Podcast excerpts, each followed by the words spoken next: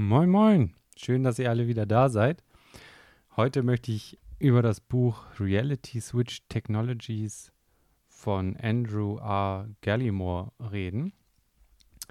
Der Untertitel, äh, zweite Titel Psychedelics as Tools for the Discovery and Exploration of New Worlds.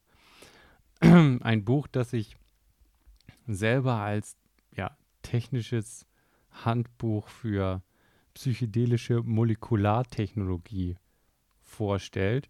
Vom Design her so ein bisschen, ja, was heißt übertrieben, aber so die Lost Dharma Initiative Optik irgendwie übernimmt, sogar mit falsch eingedrückten Gebrauchsspuren. Das ist so, finde ich, äh, eigentlich das größte Manko daran, denn vom Inhalt her ist es sehr gut recherchiert, soweit ich das beurteilen kann, und ein sehr wissenschaftlich fundierter Ansatz. Von der Präsentation her ist es ein bisschen gimmickhaft, was das Design angeht. Nichtsdestotrotz äh, sehr, sehr interessant und sehr, sehr spannend. Und was versucht wird, soweit ich das eben abschätzen kann, ist äh, die ja, äh, Erforschung der Realität oder unserer Sinneswahrnehmungsrealität durch psychedelische Substanzen, die, die hier da in dem Buch näher betrachtet werden, sind die Klassiker von DMT, Psychopsilin, LSD hin zu äh, Tropanes, Tropanen, also sowas wie äh, Nachtschattengewächsen drin ist, zu PCP und Ketamin hin zu äh, Salvia divinorum, also die psychedelisch aktive äh, Salbei-Art. Und ähm, das Ganze ist, ja, versucht so ein, ein technisches Grundgerüst äh, ja, vorzubereiten, von dem man dann irgend, also so ein bisschen wie, wie das Grundlagenbuch für, neuen, für einen neuen Fachbereich, äh, in dem erstmal so, äh, ja, demonstriert wird, wohin oder wie man jetzt systematisch vorgehen könnte, in welche verschiedenen Richtungen, wenn man denn jetzt ernsthaft diese Realitätswahrnehmung irgendwie erkunden möchte. Und ähm, die drei Bausteine, die dafür alles vorgestellt werden, ist einmal eine Art Verständnis oder Konzept über was, wie er jetzt Realitätswahrnehmung konzeptionell irgendwie ähm, versteht. Das ist auch der Part, der mir mit meinem Physikhintergrund am ehesten zugesagt hat oder am verständlichsten war, weil es da so ein bisschen über Phasendiagramme und Phasenraum äh, geht und das Ganze so ein bisschen in, in, auch in meiner Sprache formuliert wurde. Dann zur, zur biologischen Komponente, wie die Neuronen miteinander funktionieren, wie das Hirn, was wir über das Hirn sozusagen wissen, wie Musterverbreitung, Fehlerkorrektur grob funktioniert und an welchen äh, Rezeptoren äh, oder verschiedene äh, ja, Abläufe und, und Kanäle dort irgendwie involviert sind. Und das dritte Standbein ist dann natürlich die Chemie, also welche Moleküle oder wie ist die Molekülstruktur von psychoaktiven Substanzen, jedenfalls in, von dem Bereich, den wir äh, bereits kennen. Wo, an welchen Rezeptoren setzen die an? Was bedeutet das dann für die Signalausbreitung im Gehirn und die Hirnchemie? Und wie wirkt sich das dann, Erfahrungsbericht gesammelt, auf die Wahrnehmung der Realität aus und mappt sich dann auf den ersten Punkt, also das konzeptionelle Metamodell der der Wahrnehmung.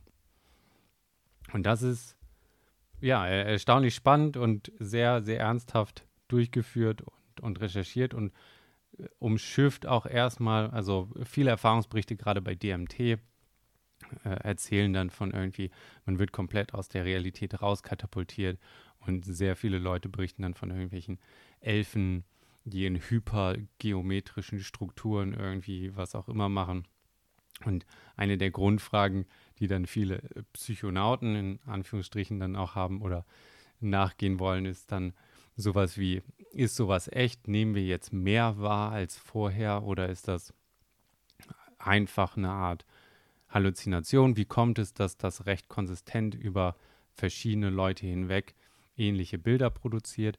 All das ist quasi gar nicht so Ziel dieses Buches, das zu beantworten, sondern eher die, die Grundbasis zu, welche Mechanismen sind quasi aktiv und wie kann man das Ganze auf irgendeinen Formalismus runterbrechen, um eben eine solche Diskussion oder dem Nachgehen von eventuell solchen Fragen oder anderen oder was eben überhaupt Bewusstsein und diese Interaktionen sind, äh, fundiert nachgehen zu können.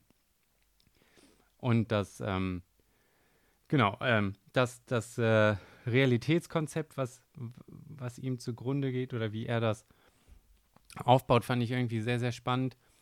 Ganz grob gesehen, wenn man sich jetzt vorstellt, das Hirn, man stellt sich jede Hirnzelle quasi vor, sagen wir der Einfachheit halber, die kann entweder aktiviert sein oder nicht. Dann habe ich eine absolut unendliche Anzahl von verschiedenen Kombinationen von rein theoretischen Hirnaktivierungen, die ich einnehmen kann. Und das ist im Prinzip der Phasenraum aller, aller Hirnzustände. Äh, genau, für, für die Leute ein kleiner Einschub, die das Konzept vom Phasenraum nicht so griffig ist. Bei mir hat es natürlich gleich offene Türen eingeschlagen. Äh, ein sehr fruchtbares Konzept in der Physik für Systeme ist eben, sich vorzustellen, was sind alle möglichen Zustände eines Systems und die, diese Landkarte von allen möglichen Konfigurationen nennt sich der, der Phasenraum und das, was in der Realität dann vorkommt, ist oft ein Punkt in diesem Phasenraum oder eine Trajektorie oder sowas. Und dann ist es sehr, äh, sehr äh, fruchtbar, wenn man sich fragt, was macht macht diesen Punkt, den wir jetzt in der Realität sehen, besonders. Also ganz konkret, ich kann mir bei einem Wasserglas, wenn es darum geht, die Oberfläche des Wassers in Ruhe sich vorzustellen, ja auch alle möglichen Wasseroberflächen vorstellen. Geklüfteten Berg, eine komische Zacke, irgendwie eine komische Stufe, äh, ein Wellenmuster oder sowas. Und alle möglichen Oberflächenkonfigurationen, die ich mir auch nur vorstellen kann, das ist der Phasenraum. Und wir wissen, dass in der Realität das Wasser flach ist in einem ruhenden Glas. Das heißt, das ist der eine Punkt in diesem großen Phasenraum, der wirklich vorkommt in der Realität. Und wenn man jetzt irgendwann auf den Trick kommt und sagt, okay, was macht diesen Punkt besonders gegenüber allen anderen? Und jemand hat angefangen auszurechnen, wie hoch ist die Energie, die ich aufwenden muss, um diese Oberflächen zu erzeugen. Und man würde jetzt die Energie für jeden Punkt in diesem Phasenraum aufmalen dann sieht man, dass der Punkt mit der niedrigsten Energie die flache Oberfläche ist und der ist, der in der Realität materialisiert ist. Das heißt, man hat ein universelles äh, beschreibendes Konzept gefunden, nämlich die Energieminimierung, die von allen möglichen Zuständen unterscheidet und sagt äh, und quasi auswählt und sagt, das ist der eine Zustand, der wirklich in der Natur vorkommt. Und so ähnlich geht es hier mit den ganzen Hirnzuständen. Wir haben alle möglichen Konfigurationen. Ähm, das ist im Prinzip pures Chaos. Dann gibt es durch neuronale Verknüpfung im Prinzip Einschränkungen auf welche Kombinationen möglich sind. Evolutionär antrainiert, vorbereitet, feuern dann quasi Neuronen immer nur ein paar. Das heißt, von dem ganz großen Raum aller Möglichkeiten ist schon ein, eine große Einschränkung oder eine Reduktion auf eben, weil die Evolution ja ein, ein Interesse daran hat, dass wir nicht sterben oder andersrum. Wenn wir sterben, pflanzen wir uns nicht fort. Gibt es einen Druck davon, dass das, was wir wahrnehmen, ja auch irgendwas Objektives in der Realität widerspiegelt. Wir also nicht eine Klippe runterfallen, wenn wir dachten, da ist quasi normal solider Boden oder ähm, einem Feind nicht ausweichen und solche Sachen. Das heißt, es gibt einen evolutionären Druck, dass von allen Zuständen, die das Hirn irgendwie einnehmen kann, bestimmte Kombinationen favorisiert werden, die in sich irgendwie plausibel konsistent sind oder wir eben Regeln über die Natur gelernt haben. Und dann ist in dem Modell von dem Realitätsmodell, was wir quasi haben äh, in unserem Hirn, das Modell, was hier vorgestellt wird, eben, wir, wir nehmen in diesem Zustandsraum halt einen konkreten Zustand vor und dann geht das Hirn durch Sensorinput, Lernen, im Prinzip äh, Überraschungsminimierung, in, sagt es den nächsten am plausibelsten Zustand vor. Also wir gehen jetzt diesem Phasenraum anhand den biologisch trainierten Hauptrouten oder, oder Tälern quasi entlang und gehen von einem plausiblen Zustand in den nächsten und versuchen im Prinzip Überraschung zu minimieren. Und dieses ganze, dieser ganze Raum von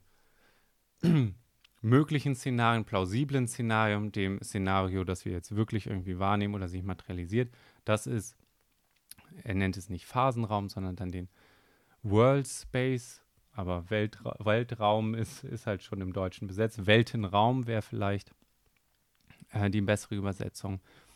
Das ist äh, der Raum, den es zu erforschen gibt oder zu erkunden. Und das ist im Prinzip die, diese Technologien oder die psychoaktiven Substanzen, die hier das Hirn im Prinzip aus den er nennt es den Konsensus Realitäts oder der Konsensrealität, die das Hirn quasi bildet, indem es sagt, wann ist die Abweichung oder die, die Art von, was ich vorhersage, was plausibel ist, zu den Sinneseindrücken, die reinkommen, am deckungsgleichesten. Also wann einigt sich das ganze System über, okay, das scheint jetzt alles irgendwie eine plausible Konfiguration zu sein. Wie können diese psychoaktiven Substanzen da irgendwie die Täler äh, aufweiten, uns zufällig auf einen anderen Punkt in dieser Landkarte bringen? Wie weit geht das? Und natürlich gibt es selbst in dem Modell Sachen, die nicht erfahrbar sind, also bestimmte nicht einnehmbare Konfigurationen können nicht eingenommen werden, aber es geht halt dann auch um die Überlegung, wie weit, was können wir da alles aussagen, was, wie sieht das quasi aus? Und was können wir über diese Landkarte lernen und vor allem wie. Und das ist so ein bisschen die Begrifflichkeit, in der alles versucht wird, äh, ja, zu, zu beschreiben oder zu, zu erfahren. Und das, das alleine ist schon irgendwie, finde ich, für mich ein sehr interessantes Bild oder ähm, ja, Framework, wie man sich dem Konzept der Realitätswahrnehmung irgendwie nähern kann, ohne zu, ja, ist, ist doch sehr, äh, es hält es irgendwie abstrakt, man umschifft so ein bisschen, was bedeutet jetzt echt die Farbe blau oder was ich da wahrnehme.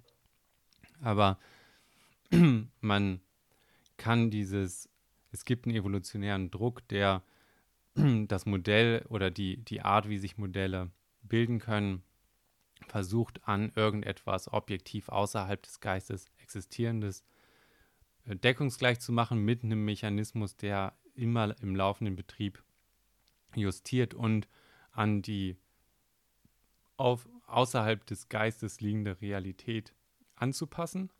Gleichzeitig aber auch irgendwie klar bezeichnet, dass was auch immer unsere Sinneserfahrung ist und was wir in Anführungsstrichen sehen, dass das ja einfach oder in dem Bild eine Konfiguration in unserem Hirn ist und als solche im Prinzip auch driften kann oder äh, andere Zustände einnehmen kann und sich mehr von der objektiven Realität lösen kann oder nicht. Und äh, in dem Prinzip auch wir über Substanzen aktiv eingreifen können in eine ganz andere Dynamik der Realitätssynchronisierung. Ähm, dann ähm, mit dem konzeptionellen äh, Handwerkszeug quasi im Hintergrund wird viel auf die wirkliche Biologie eingegangen. Wie funktionieren die Zellen, wie funktionieren Membranen, wie funktioniert der Ionenaustausch, wann feuert ein Neuron, was für verschiedene Kolumnarzellen oder wie auch immer gibt es, auf welchen verschiedenen Schichten im Hirn arbeiten die wie zusammen, wie grob ist der Informationsfluss hoch und runter und die Fehlerkorrektur, Feedback-Loops, ähm, all solche Sachen werden sehr detailliert äh, zusammengetragen. Unter anderem ist meine Interpretation natürlich auch, um dann zu sagen, okay, wenn dann Stoff irgendwie eingreift, wenn ich jetzt in den e-, größeren explorativen Modus wechseln möchte oder jetzt an den Technologien arbeiten möchte, die dort irgendwie einen anderen oder besseren Zugang geben, dann muss man natürlich die Hirnchemie und die Wirkungsketten besser verstehen, um zu sagen, da möchte ich jetzt eingreifen oder ich weiß, ein Stoff greift da ein, kann ich den jetzt irgendwie modifizieren, dass er effektiver ist, besser ist, stabilisierender, wie auch immer.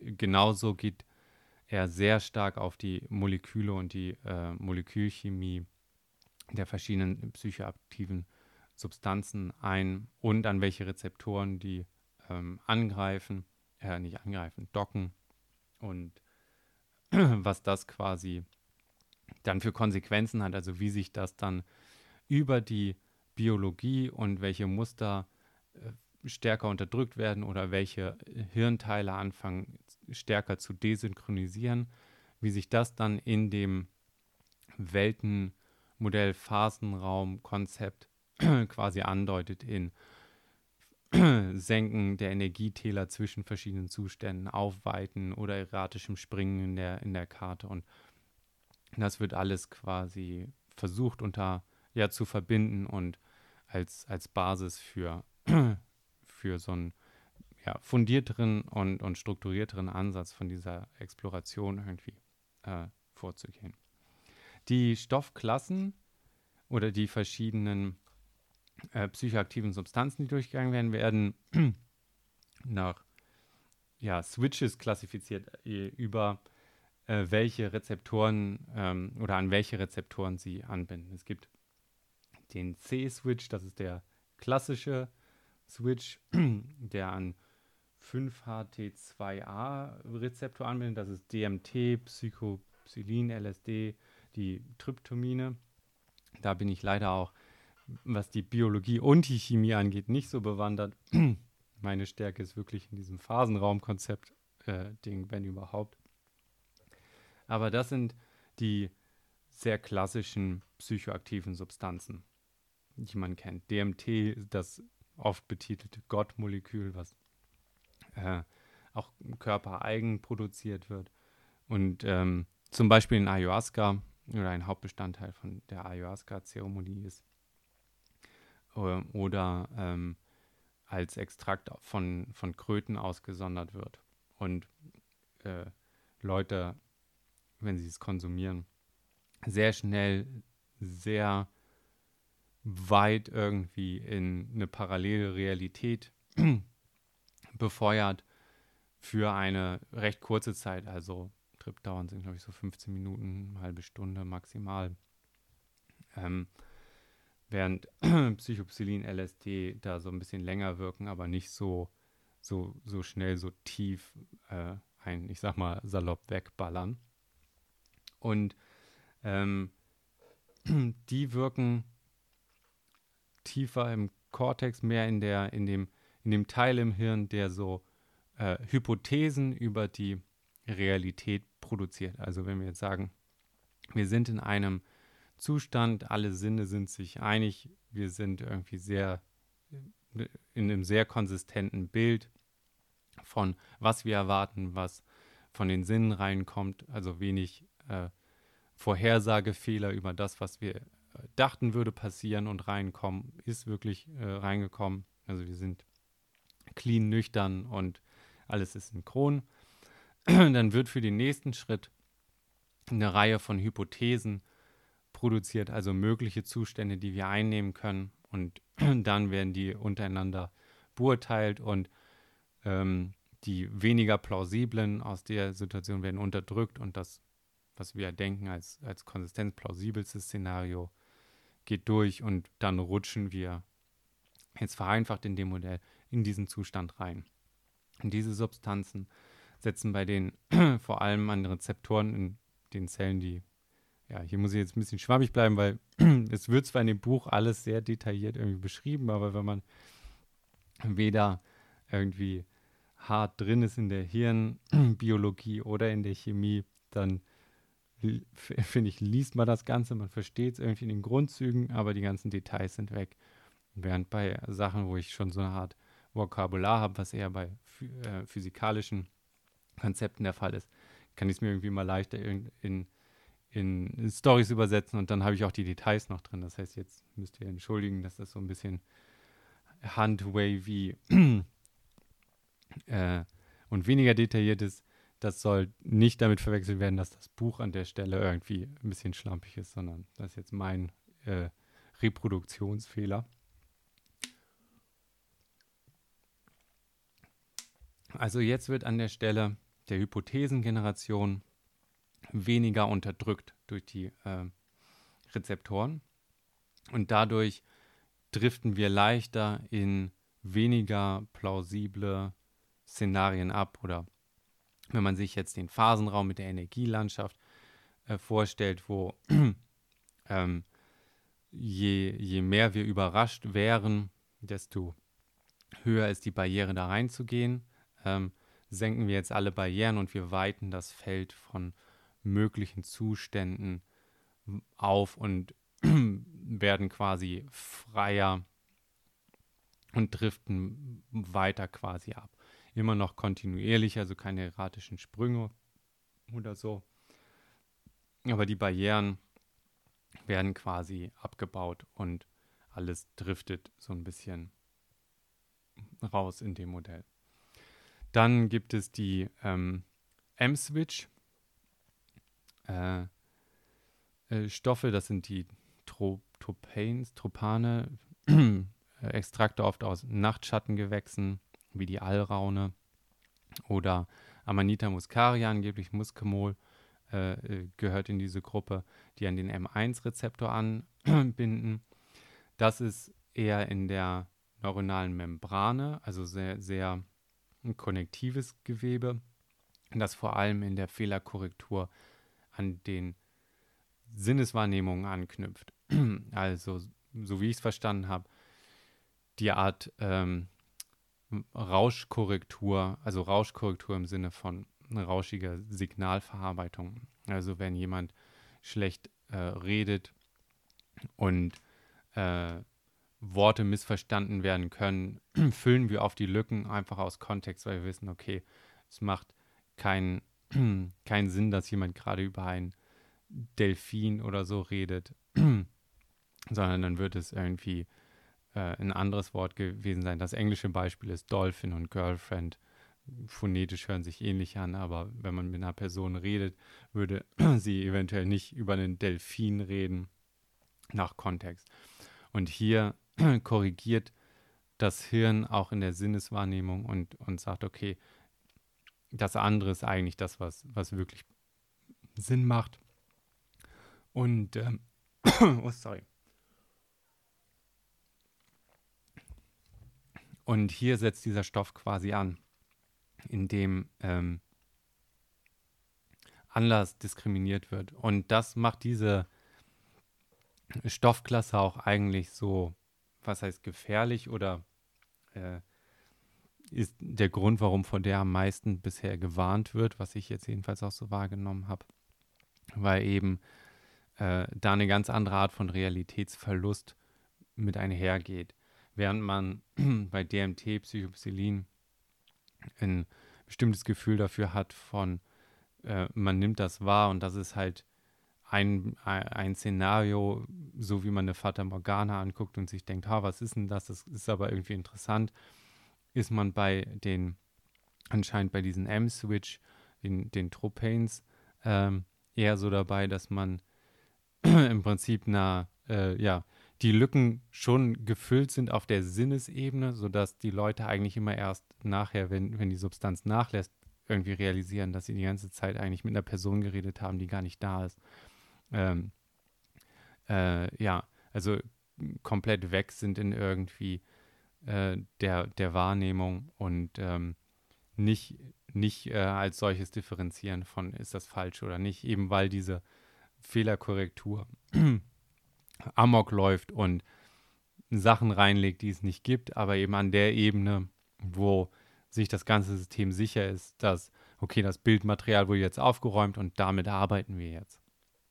Was natürlich irgendwie aus der explorativen Sicht, Sicht sehr interessant ist, aber von, von allem drumherum eigentlich eine Art gefährlicher Stoff, weil äh, Leute, die dann äh, auf dieser Substanz sind, natürlich auch nicht so gut auf einen Tripsitter reagieren, weil man überhaupt nicht wahrnehmungsfähig ist für, ist das jetzt ein guter Rat, ist das überhaupt wirklich da oder nicht? Oder jemand sagt einem, die Sache existiert gar nicht, obwohl man die anfassen kann, sieht und für einen das absolut real ist oder so. Aber das sind die, das ist die, der M-Switch und Substanzen, die an dem Hebel quasi zerren können. Dann gibt es den N-Switch, der an den NMDA-Rezeptor bindet. Hier sind die ersten komplett künstlichen Substanzen auch, die aufgelistet werden, und zwar Ketamin und PCP, die beide ursprünglich als Anästhetikum äh, entwickelt wurden. Äh, und aber schon in den Anfangstesten, gerade bei Ketamin, äh, die Leute, die dann aus der Betäubung aufgewacht sind, äh, von dissoziativen Zuständen erzählt haben oder von irgendwelchen Halluzinationen. Ähm, gerade bei Ketamin ist das so komplette Wegdriften und Oszillieren zwischen komplett wegdriften und irgendeinem Halluzin-Zustand. Äh, Oft irgendwie eine Phase, in die man reinlaufen kann. Also fängt man hier dann an, in, in dieser, in dem Weltenraum oder in möglichen Zuständen sogar äh, erratisch zu springen. Also man geht nicht wie den Substanzen davor eine Art kontinuierlichen Weg, der jetzt mehr und mehr in etwas nicht so plausibles äh, abdriftet, sondern hier sind sogar direkt diskontinuierliche Sprünge, die sich irgendwie manifestieren ähm, an der ganzen äh, Sache. Ähm, und dann das letzte ist ähm, der Car-Switch, äh, äh, Bindung an die Kappa-Opioid-Rezeptoren. Äh, das, da wird eigentlich nur Salvia divinorum, also eine Art Salbeiart, aufgeführt, die sehr krass halluzinogen ist. Und ähm, auch das erste ist dann anscheinend, da kenne ich mich aber mit der Chemie-Seite nicht gut aus, äh, das einzige Terpen, Terpen, Terpene, also sehr äh, komplexere äh, Molekül, das auch psychoaktiv ist, äh, dabei. Und ähm, Leute beschreiben, also die, äh, die Bindung hier ist ähm, an das Klaus Klaustrum und die Klaustrum-Cortex-Verbindung also auch wieder so ein, so ein Verbindungs- und, und Synchronisierungsmechanismus, der sehr viel auch in den Zeitpulsen der Zellen und der Synchronität zwischen diesen Pulsen mitmischt und dort ja den Daumen auf die Waage quasi packt.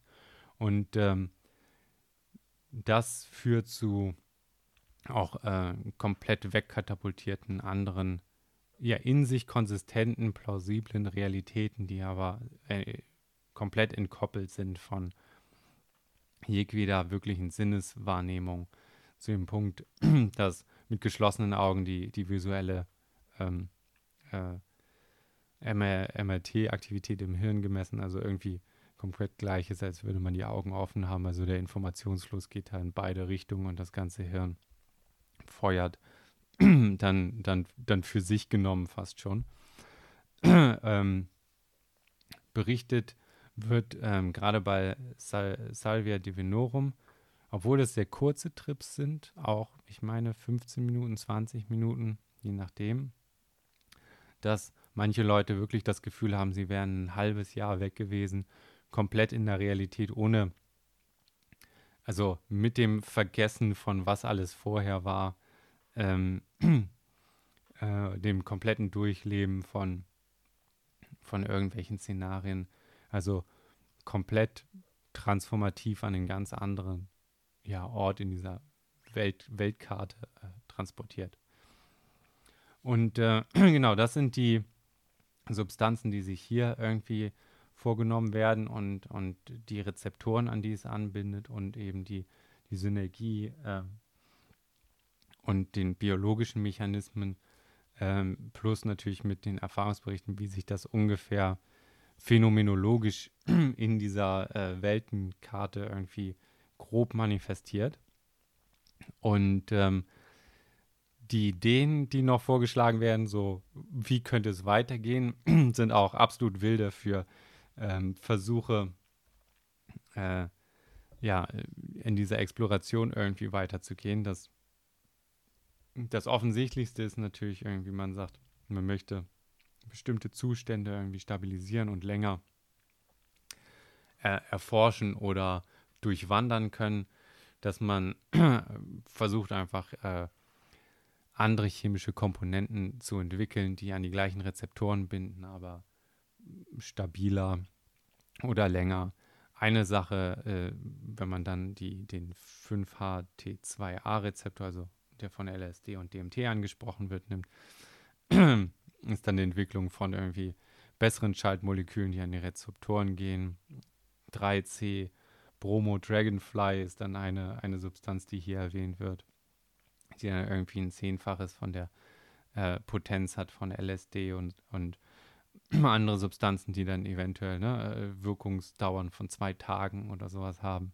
Äh, das ist dann eine, eine Linie, wie man jetzt irgendwie vorgehen kann oder die vorgeschlagen wird. Ähm, eine wildere Idee ist, dass das Engineering oder das, das Entwickeln von sogenannten Dreads, Design, äh, Designer Rezeptor oder Designer Receptors exclusively activated by Designer Drugs. Also das Engineeren durch äh, das, das Erstellen von Rezeptoren im Hirn, die exklusiv durch eine äh, Designerdroge oder Komponente nur angesprochen werden äh, können. Also müsste man hierzu über bestimmte äh, mRNA-Vehikelmethoden den Körper dazu bringen, neue Rezeptoren auszubilden, die aktiviert werden von einer Komponente, die es in der Natur nicht gibt, die man selber dann fein getuned in, äh, injizieren könnte. Ähm, abgesehen davon, dass es eine absolut wilde Idee ist und ein, ein harter Eingriff, natürlich auch noch die Komp Komponente, dass immer wenn es, egal welche äh, externe äh, Komponente, um welche es sich handelt, man ja immer das Problem hat, dass Dosierungen leicht von Person zu Person ändern, sich ändern können. Leberabbauprodukte mit drin sind. Das heißt, die, die andere Art, die auch noch vorgeschlagen ist, ist gar nicht äh, einen chemischen Rezeptor zu benutzen, sondern einen äh, magnetaktivierten Rezeptor oder äh, so, dass man also Menschen dazu bringt oder designt, dass die Rezeptoren, die sich dort ausbilden, dann eben an Magnetfelder gekoppelt aktivierbar sind. Man also dann mit einem Helm von außen das Hirn jederzeit in den fein getunten neuen Wahrnehmungszustand manövrieren könnte für viel ähm, detailliertere und, und kontrollierte Exploration. Und das ähm, ja, was heißt einfachste, aber das, an dem auch real jetzt gearbeitet wird. Und über die Art bin ich auch erst auf das Buch gekommen, weil der Andrew R. Gallimore auf Twitter sehr viel dazu postet, wie viele Fortschritte sie schon machen, ist ähm, den DMT-Zustand zu verlängern. Und zwar hat DMT ein paar pharmakokinetisch wohl sehr angenehme Eigenschaften. Es flutet sehr schnell an, also gerade wenn man es intravenös verabreicht, äh, aber auch äh, oral, also durch Rauchen, aber wenn man es äh, intravenös verabreicht, dann eben auch. Dass es schon äh, nach den paar Minuten von Verabreichung anflutet ähm, und einen wegtransportiert. Der Trip normalerweise 10, 15 Minuten dauert, ist aber keine subjektive oder keine Toleranzausbildung gegen diesen Stoff gibt oder die sich aufbaut. Das heißt, wenn ich den nehme, es klingt ab und zehn Minuten nachdem ich mit dem Trip durch bin, nehme ich es nochmal, habe ich genau den gleichen Effekt. Ich muss die Dosis nicht anpassen, erhöhen. Ich ermüde in dem Sinne nicht. Ähm, Das heißt, seine, die Art, die, die er entwickelt oder vorgeht, ist mit äh, einer Infusion sehr fein getuned äh, eine Entschuldigung. Hm. Ähm, eine Person viel länger kontrolliert in dem richtigen Dosierungsfenster zu halten, um den Zustand auf eine Stunde, zwei Stunden auszudehnen durch äh, ja, sehr präzises Nachjustieren der, der Dosis. Im Prinzip hängt man an einem DMT-Tropf. Das klingt jetzt ein bisschen plump, weil die technische Umsetzung viel filigraner ist, gerade weil das Dosierungsfenster geringer ist und äh, beim Anfluten eine höhere Dosis nötig ist als dann im, ich sag mal, laufenden Betrieb.